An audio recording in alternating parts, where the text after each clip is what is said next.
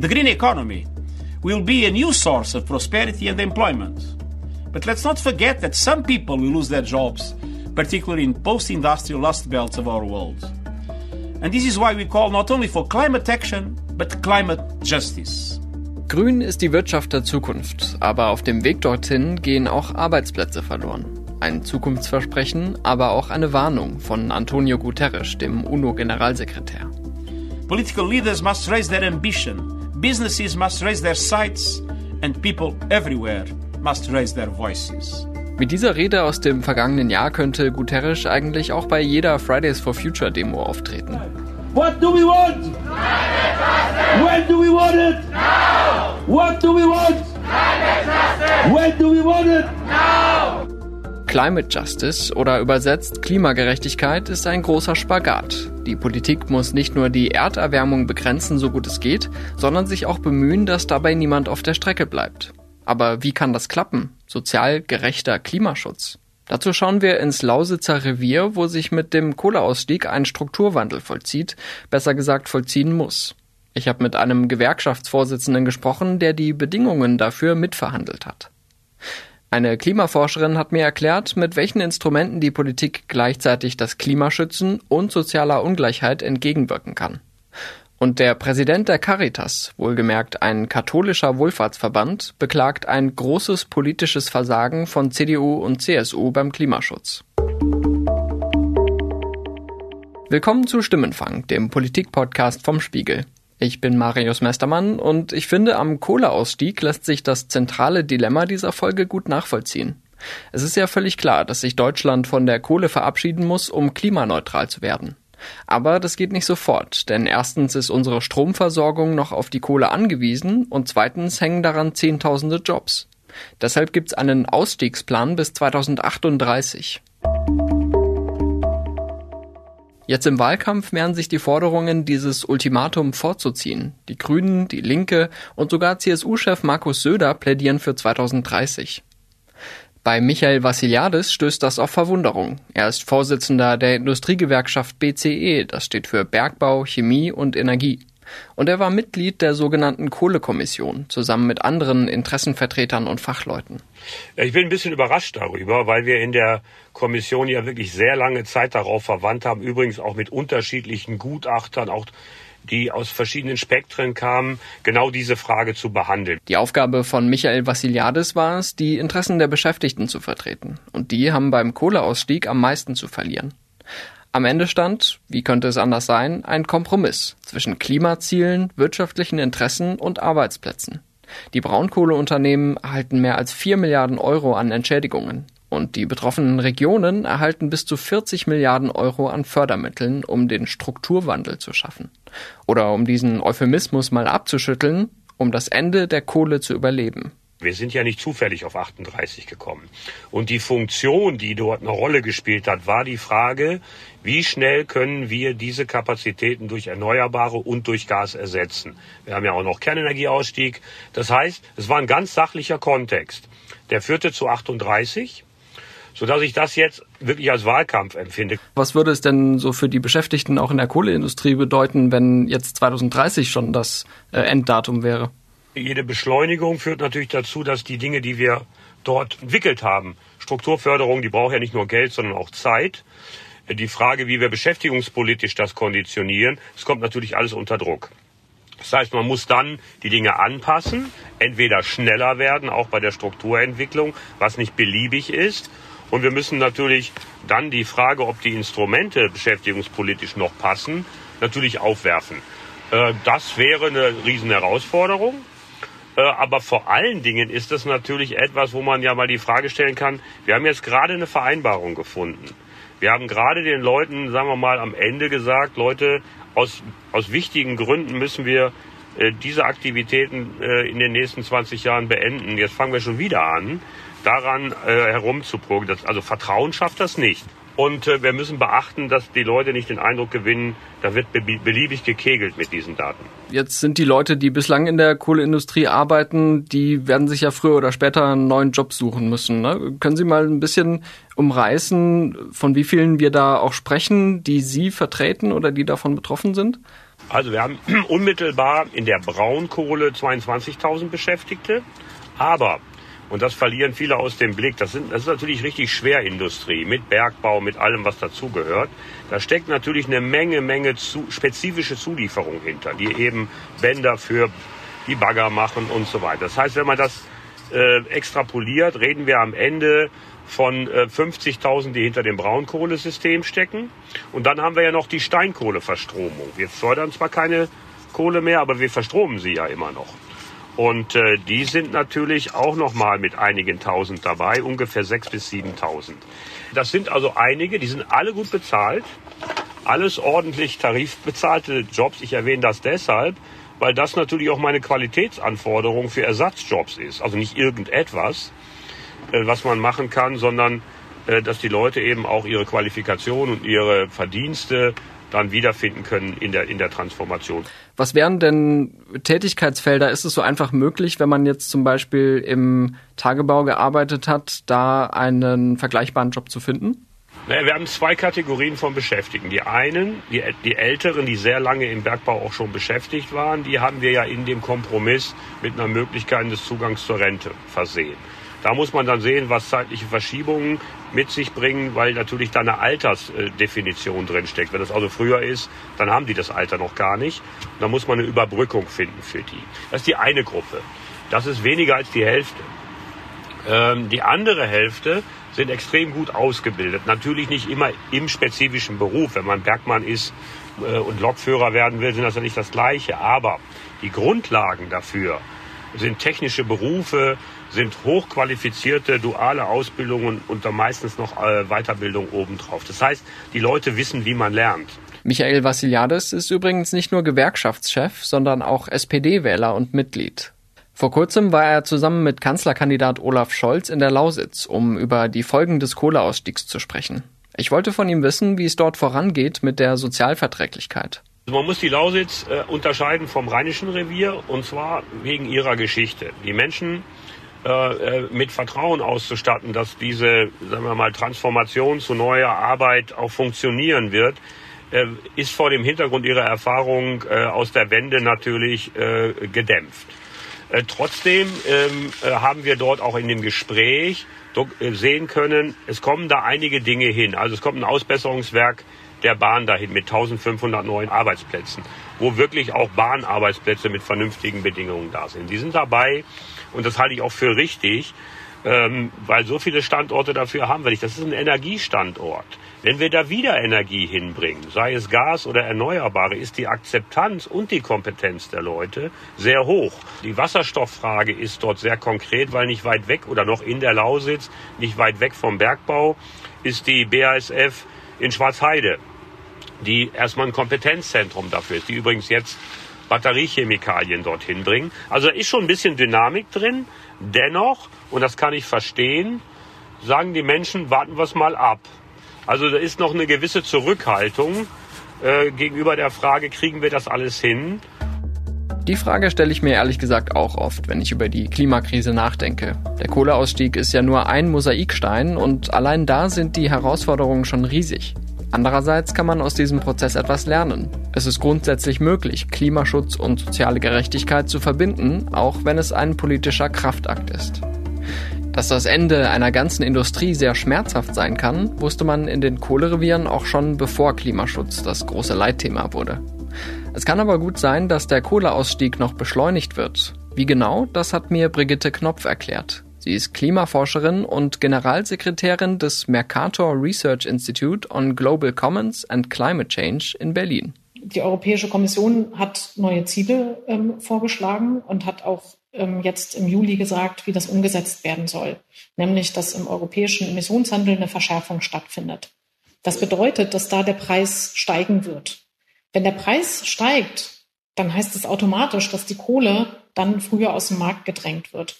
Und wenn man mal die Ziele durchrechnet, auch die Ziele, die sich Deutschland selber gegeben hat, jetzt nochmal mit dem neuen verschärften Klimaschutzgesetz, dann ist da im Prinzip gar kein Platz mehr für die Kohle. Ein schnellerer Kohleausstieg nach den Regeln des europäischen Marktes, das hat auch Umweltministerin Svenja Schulze schon angedeutet. Vermutlich werde schon 2030 in Deutschland keine Kohle mehr verstromt.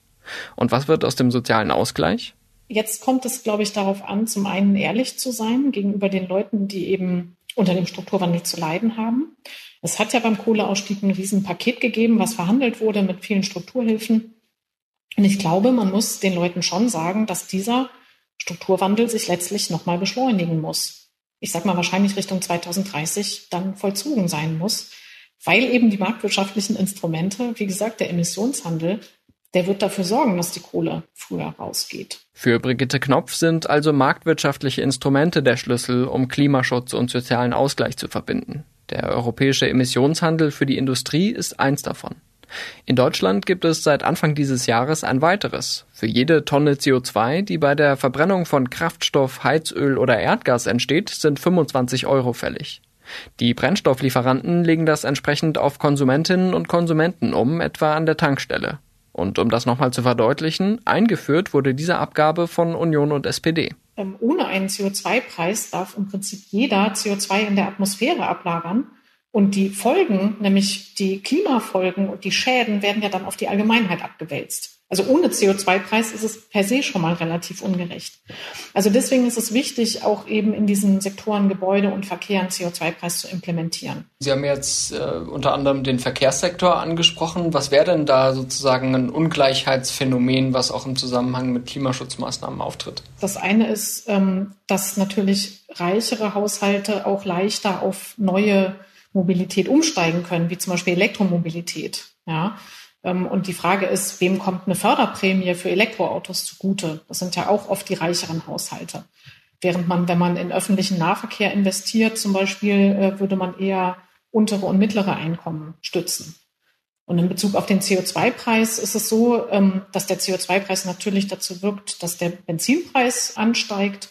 Und es ist eben so, dass ähm, gerade bei den Fernpendlern, die oft ja als Beispiel herangezogen werden, dass da vor allen Dingen reiche Haushalte drunter sind. Also es sind oft gar nicht die, die ärmeren, kleinen, also ärmeren Haushalte davon betroffen, sondern ähm, gerade bei den Fernpendlern sind es die reicheren Haushalte, die hier dann den höheren CO2-Preis zahlen müssen, was ja auch nicht verkehrt ist. Es soll ja auch dann tatsächlich eine, eine Lenkungswirkung haben. Klingt soweit logisch. Aber wenn ich an die Benzinpreisdebatte vor ein paar Monaten zurückdenke, da schien es fast so, als wären Klimaschutz und soziale Gerechtigkeit Widersprüche.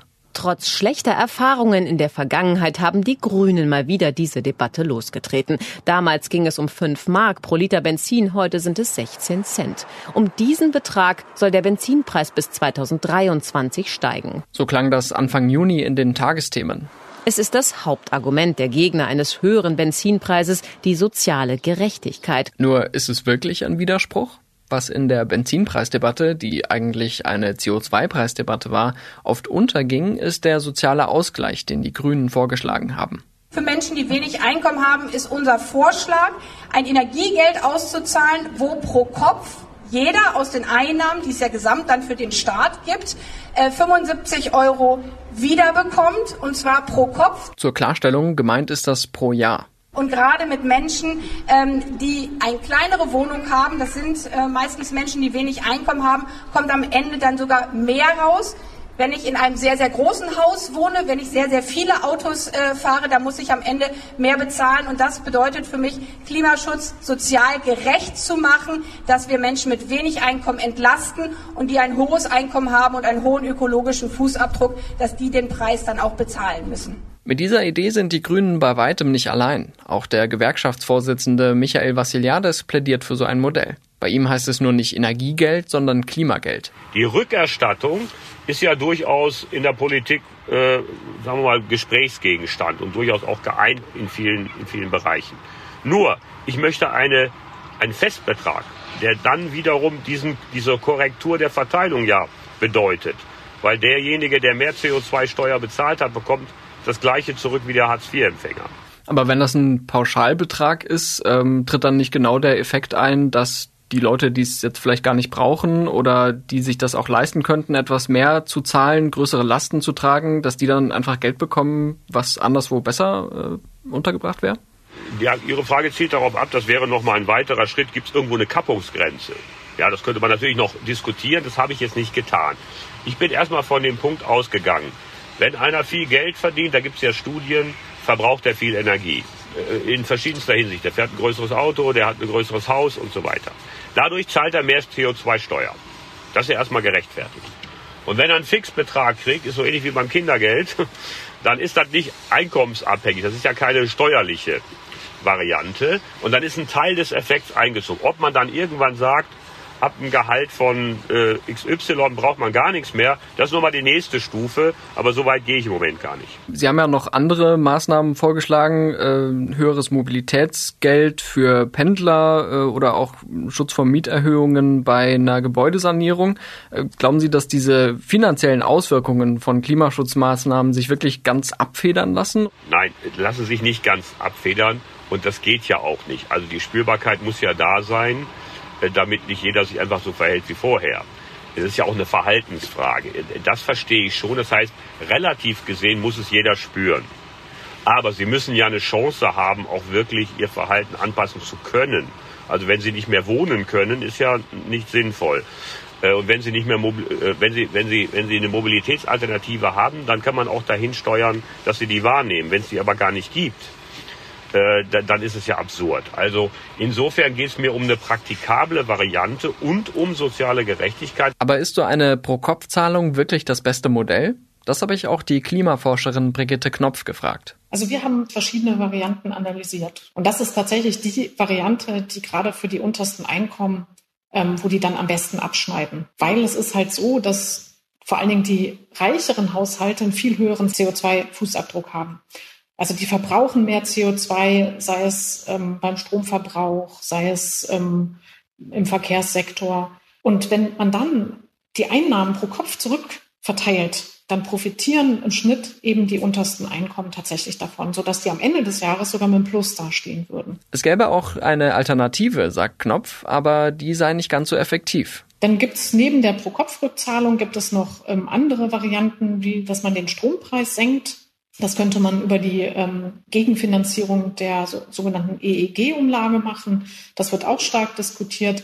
Und das hat einen ähnlich positiven Effekt, nicht ganz so stark, diese Pro-Kopf-Rückverteilung, aber die untersten Haushalte würden da auf plus minus null im Jahr dann rauskommen. Auch wieder die Haushalte mit wenig Einkommen verbrauchen eben auch äh, relativ gesehen weniger CO2 und profitieren davon eben, wenn der Strompreis sich senkt. Halten Sie es für vorstellbar, dass irgendwie eine Kombination aus beidem äh, dann umgesetzt wird? Ja, das halte ich für vorstellbar und das hat auch administrative Gründe, also wie man das genau umsetzt, weil es ist so, dass man könnte jetzt nicht direkt morgen eine Pro-Kopf-Rückverteilung machen.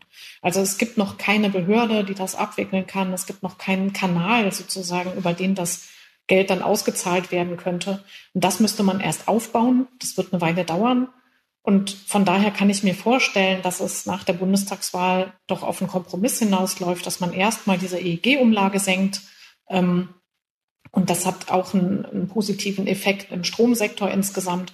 Und dass man das erstmal macht und dann diskutiert, ob man eine Pro-Kopf-Rückzahlung dann macht, vielleicht ab 2025 oder sowas ähnliches. Also das könnte so eine Variante sein. Wenn Sie sagen, es gibt die Kanäle noch nicht oder auch keine Behörde, die das regeln könnte, besteht dann so ein bisschen die Gefahr, dass der deutsche Klimaschutz auch an der Bürokratie scheitert oder von der Bürokratie gebremst wird? Na, so würde ich es nicht ausdrücken. Das ist eher so, dass man sich halt gut überlegen muss, ähm, möchte man so eine Bürokratie aufbauen, um eben diese Pro-Kopf-Rückzahlung zu ermöglichen? Weil das ist ja auch nicht ohne. Ne? Das ist im Prinzip so was Großes wie eine Kindergeldstelle. So kann man sich das vorstellen, dass man da pro Kopf das dann wieder zurückzahlt. Und ähm, das muss man dann einfach gut abwägen. Will man so einen Apparat aufbauen oder sagt man, na ja, das kostet uns auch ein paar Milliarden und die Milliarden stecken wir lieber in den Ausbau des öffentlichen Nahverkehrs. Zum Thema Verkehrswende gibt es übrigens eine lesenswerte Studie des Umweltbundesamts aus dem vergangenen Jahr.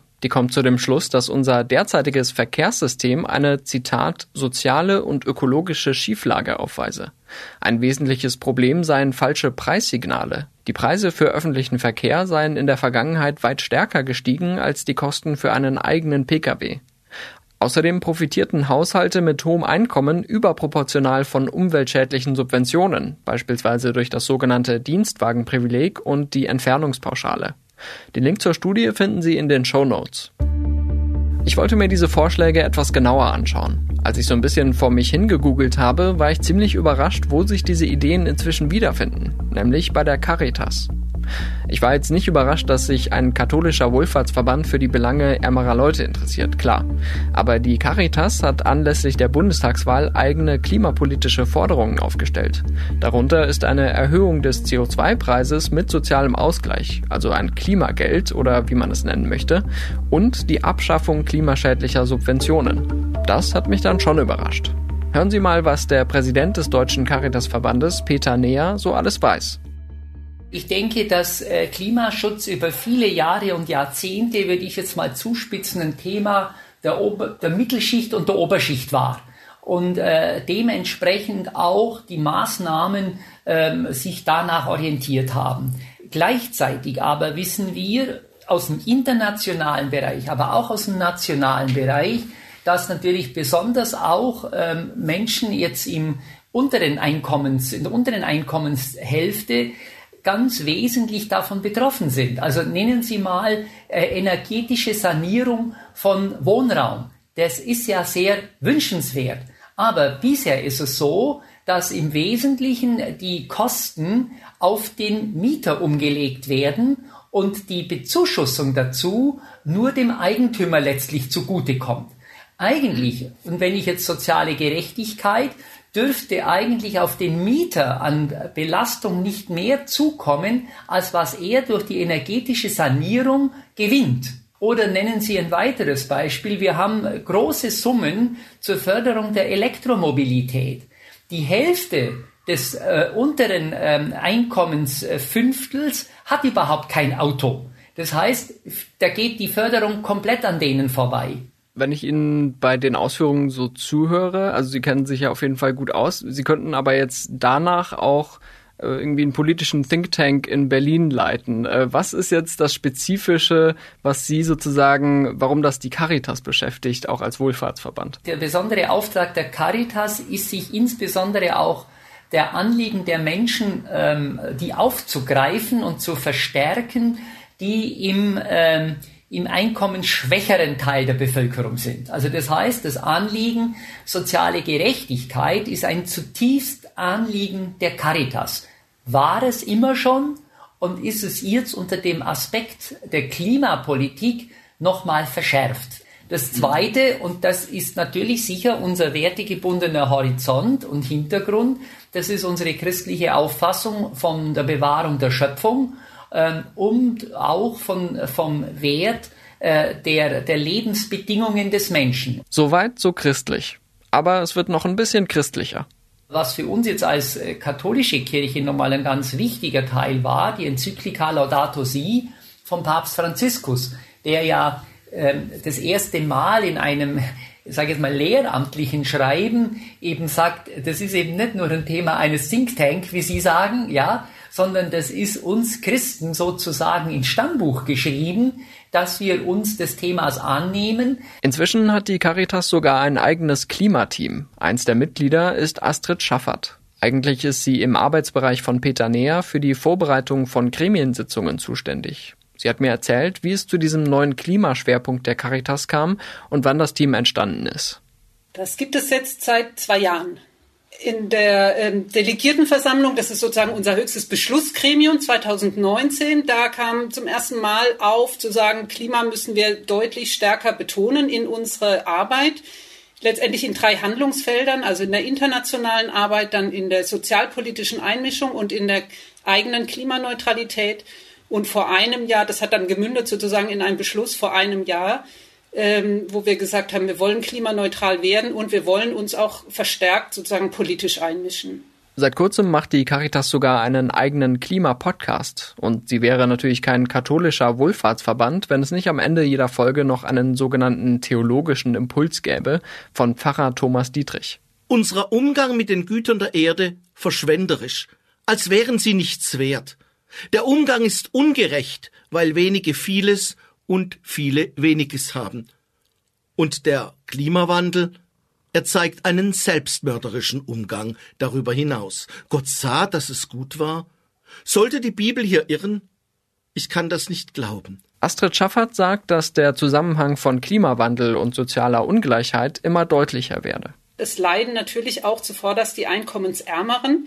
Die wohnen nicht im Grünen mit Frischluftschneisen, sondern sie wohnen in schlecht gedämmten Hochhäusern, wo es keine Frischluftschneisen gibt. Der Temperaturunterschied ist oft bis zu acht Prozent zwischen Land und Stadt.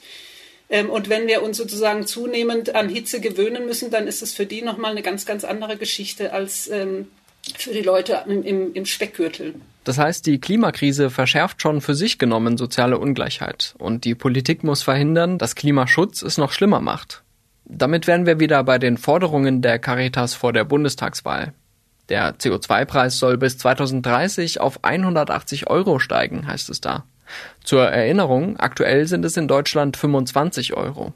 Die Forderung geht weit über das hinaus, was die großen Parteien vorschlagen. Muss das sein? Ja, wir richten uns da an nach dem Umweltbundesamt. Äh, die sagen, eine, CO2, eine Tonne CO2 verursacht diese Kosten. Ähm, und wir haben ja den Vorteil, wir müssen nicht gewählt werden. So. Äh, das heißt, es muss auch einfach aus der, aus der Zivilgesellschaft, auch aus der Wohlfahrt, gerade von den Akteuren, die auch die Interessen der ärmeren Leute vertreten, äh, muss da auch einfach Klartext gesprochen werden. Der Vorteil eines hohen CO2-Preises wäre natürlich, dass dann auch viel Geld in die Staatskasse kommt, das dann, Achtung, Triggerwort, umverteilt werden kann. Das Pro-Kopf-Klimageld ist ein sehr wichtiges Instrument, um genau diese Sozial, diesen sozialen Ausgleich hinzubekommen. Und es profitieren sogar die Einkommensärmeren. Also die unteren 20 Prozent profitieren von, einer Pro -Kopf, von einem Pro-Kopf-Klimageld, weil sie mehr rausbekommen, als sie einzahlen. Der Einfachheit halber würde, würden wir sagen, es ist ein äh, Pro-Kopf-Betrag. Und, also, und wir äh, würden das nicht mit den Einkommen, mit höherem Einkommen abschmelzen, Ganz einfach aus strategischen Gründen. Die politische Debatte würde sich ewig darum drehen, ab welchem Einkommen würde was wie abgeschmolzen werden müssen. Und diese Zeit haben wir im Klimaschutz nicht, sondern wir müssen jetzt da reingehen. Diese Befürchtungen kann ich gut nachvollziehen. Und Astrid Schaffert hat noch ein weiteres Phänomen in vielen klimapolitischen Debatten ausgemacht. Das ist eigentlich häufig so, wenn es darum geht, Klimaschutz abzuwehren, dann wird immer sozusagen die arme Krankenschwester ähm, hervorgeholt, die auf dem Land lebt und pendeln muss und ungedämmtes Haus hat oder wie auch immer. Ähm, aber gleichzeitig führt man genau eine Klima, so ein Klimageld nicht ein, was man ja schon hätte einführen können, weil wir haben den CO2-Preis schon seit diesem Jahr, aber die Rückverteilung haben wir nicht, sondern das Geld nehmen wir unter anderem für die Kaufprämie von E-Autos. Die Einkommensärmeren können sich gerade kein E-Auto, kein neues Auto leisten. Jetzt habe ich von drei verschiedenen Stellen gehört, dass der CO2-Preis unglaublich wichtig ist. Dabei beschleicht mich aber ein wenig das Gefühl, dass das auch eine Ausrede sein kann in der Klimapolitik, nach dem Motto, der Markt regelt das schon. Also habe ich nochmal bei der Klimaforscherin Brigitte Knopf nachgefragt, welche anderen Instrumente wichtig sein könnten. Also zunächst mal ist der CO2-Preis ein essentielles Instrument für Klimaschutz. Also ohne CO2-Preis werden wir insgesamt ähm, uns sehr, sehr schwer tun, den Klimaschutz durchzusetzen ähm, oder umzusetzen, weil wenn Sie das alles über Subventionen machen, dann wird es wesentlich teurer. Für den Staatshaushalt teurer und auch ähm, für die Bürgerinnen und Bürger wird es teurer, wenn wir alles über Subventionen machen. Also deswegen ist das erstmal das ähm, ein wichtiges klimapolitisches Instrument. Nicht das alleinige, ne? wir brauchen weitere Instrumente, aber es ist ein ganz wesentlicher Baustein von Klimaschutz. Und dann ist der Punkt, dass ähm, Sie, wenn Sie einen CO2-Preis implementieren, haben Sie Einnahmen als Staat, die Sie dann zurückverteilen können und damit einen sozialen Ausgleich schaffen können. Und das ist schon ein Riesenvorteil, das muss man sagen, weil ähm, das haben Sie eben nicht, wenn Sie ein Verbot aussprechen, haben Sie keine Möglichkeit, dann haben Sie keine Einnahmen, die Sie da irgendwie gegenrechnen können. Verbot, noch so ein Triggerwort, oder? Verbote, sie müssen natürlich Sinn, Sinn ergeben, aber Verbote sind erstmal aus sozialer Perspektive nichts Verkehrtes, weil sie treffen alle gleichermaßen und man kann sich eben nicht rauskaufen. Ähm, das hat durchaus einen sozialen Vorteil. So sieht das Astrid Schaffert von der Caritas. Und wo wir schon beim Thema sind, die Grünen werden ja von politischen Gegnern gern als Verbotspartei bezeichnet. Auch von der Initiative Neue Soziale Marktwirtschaft, einer Lobbyorganisation im Auftrag der Metall- und Elektroindustrie. Über deren Attacke gegen die Grünen haben wir ausführlich im Stimmenfang vom 17. Juni gesprochen. Ich erwähne das deshalb, weil Caritas-Präsident Peter Neher sich ziemlich über die INSM aufgeregt hat. In einem Blogbeitrag schrieb er, Klimaschutz habe keine Zeit für Populismus. Aber nimmt Neher die Grünen in Schutz, weil ihre Klimaforderungen am ehesten zu denen der Caritas passen? Ach, ich würde jetzt mal nicht sagen, dass ich hier jemanden in Schutz nehme, sondern der Punkt ist der, was trägt jemand zur politischen Kultur und Entwicklung bei?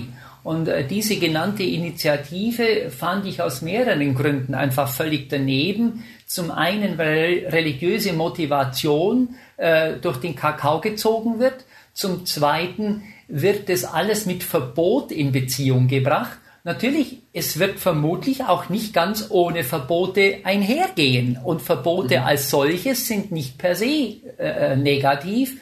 Und das Dritte ist, dass überhaupt die Klimapolitik lächerlich gemacht wurde.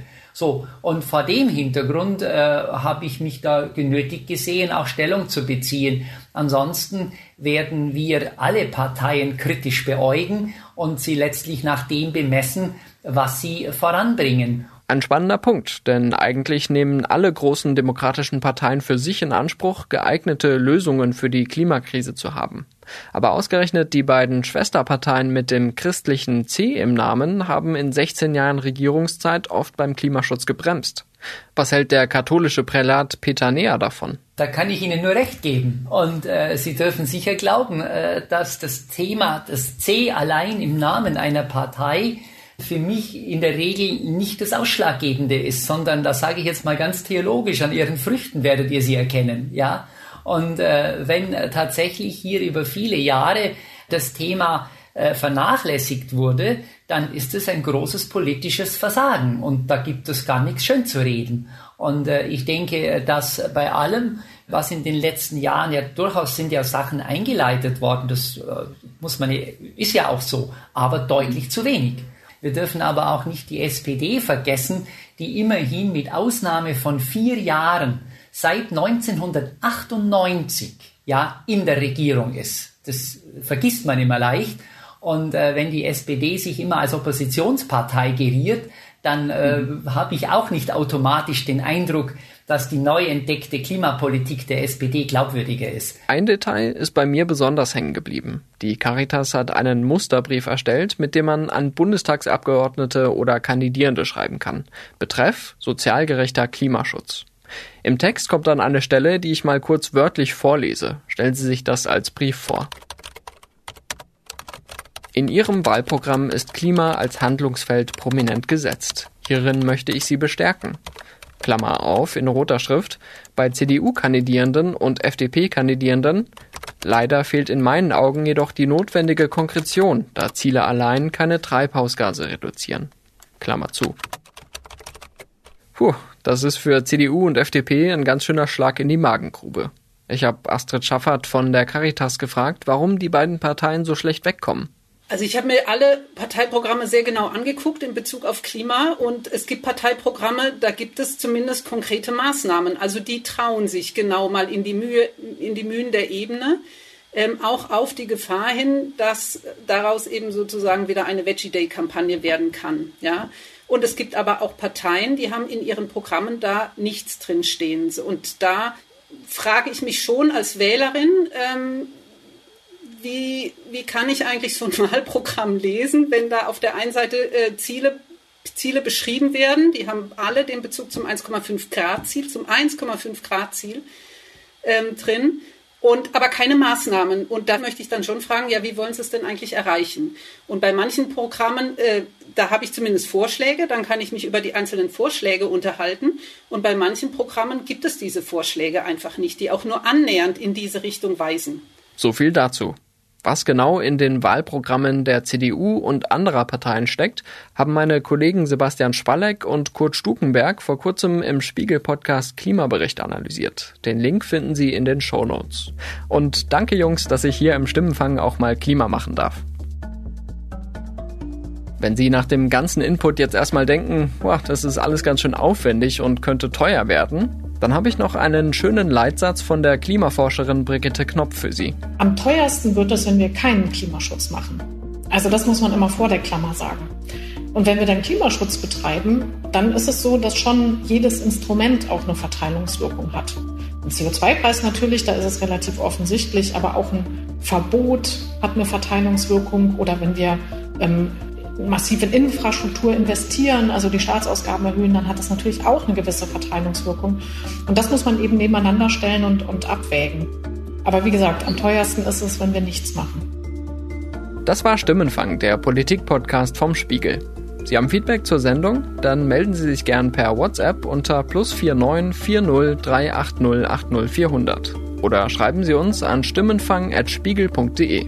Nächsten Donnerstag gibt's natürlich wieder eine neue Folge Stimmenfang in unserer Audiothek auf spiegel.de, bei Spotify, Apple Podcasts und in anderen Podcatchern Ihres Vertrauens. Ich bin Marius Mestermann und bei der Produktion wurde ich diese Woche unterstützt von Ole Reismann, Olaf Häuser, Marc Glücks und Sebastian Fischer. Unsere Stimmenfangmusik kommt von Davide Russo.